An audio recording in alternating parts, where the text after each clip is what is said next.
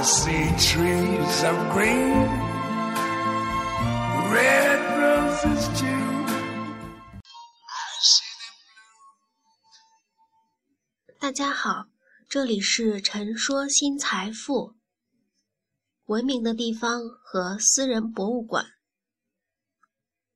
西方国家有很多的博物馆是私人所有的博物馆，比如美国，就有很多富甲一方的夫妇，年老了倾其所有来建一座私人的博物馆，或是世代经营，或是以个人名义捐赠给某个基金来打理。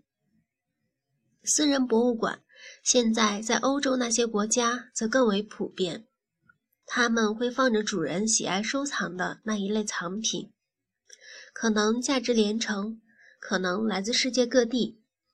主人本身也可能是某些拍卖行的重要投资人。这样做一个私人博物馆，也不光是为了摆设和义务承担一些公共教育的责任，毕竟他们有才能，也有财力。去完成私人博物馆的运营。意大利、法国和伦敦那些地方私人博物馆就众多，我还只是从书上看过，已经心向往之。不谈藏品，单是谈建筑的设计，博物馆本身就可以当做建筑设计的实地教材来欣赏。美学、艺术、结构、外形。完全不会输于里面的藏品。这种情况，我们再称拥有私人博物馆的人为土豪，就说不过去了。建造私人博物馆的行为，也已然不是土豪烧钱的行为，他们是贵族，做着博爱天下的事。他们有资金实力，有运营头脑，有艺术品味，也是有奉献精神的贵族。这样的私人博物馆，偶尔一段时间门票收上来的费用不够补贴维护开销也无所谓。门票远不是支撑这些私人博物馆运营下去的主要力量。在中国，市面上号称拥有中国第一个私人博物馆的是马未都先生，他在荧幕上也常活泼地去讲一些收藏的经历。可是，他真的是中国第一个拥有私人博物馆的人吗？把历史朝前推进数百年，拥有私人博物馆的人还真不少。最大的当然就是皇帝。皇帝会把外国友人赠来的稀罕之物，专门的放在自己的藏宝阁里。文人雅士，比如赵明诚、李清照夫妇，金石书画收藏就可以摆满屋子。并且二人还专门进行整理做科研。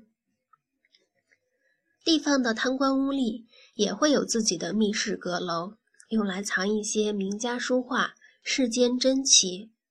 可能皇帝偶尔会携带宠妃、爱将去看一看自己的藏品，也可能随手就送出去几件。只是这些私人博物馆的主人不会去收取门票罢了。我还记得去年在一个美国的在线教育网站上，在讨论区，我无不自豪地发帖写下来：“我参观过中国大小一百个博物馆和名人故居。”不料这个帖子倒是受欢迎，里面有不少个四十岁到八十岁的不同辈分的人不停地跟帖留言。他们陆续写道：“我也参观过一百个博物馆。”我参观过欧洲的一百个博物馆，我参观过一百个博物馆是遍布世界的，我参观过一百个博物馆，包括关于非洲土著的。留言的老头老太着实可爱，我的帖子留在这一堆留言的第一条，显得好笑又稚嫩。我猜谁都知道，在中国参观过大小一百个博物馆的人不会太多。大家心里也都很清楚，有许多的小型博物馆、名人故居，那是建了拆，拆了建的。也许有格外的政治原因，也许有城市规划原因、开发商的原因、市长换届的原因，不一而足。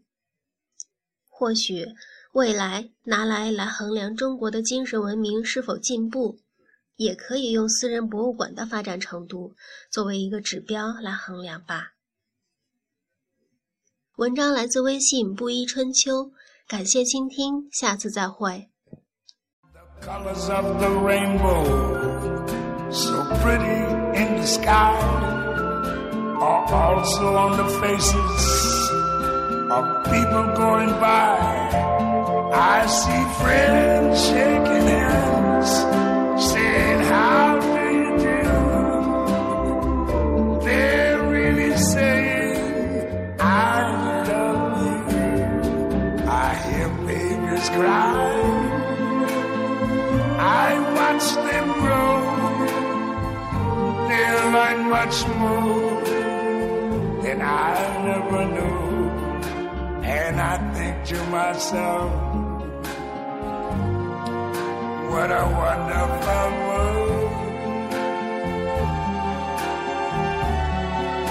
Yes, I think to myself what a wonderful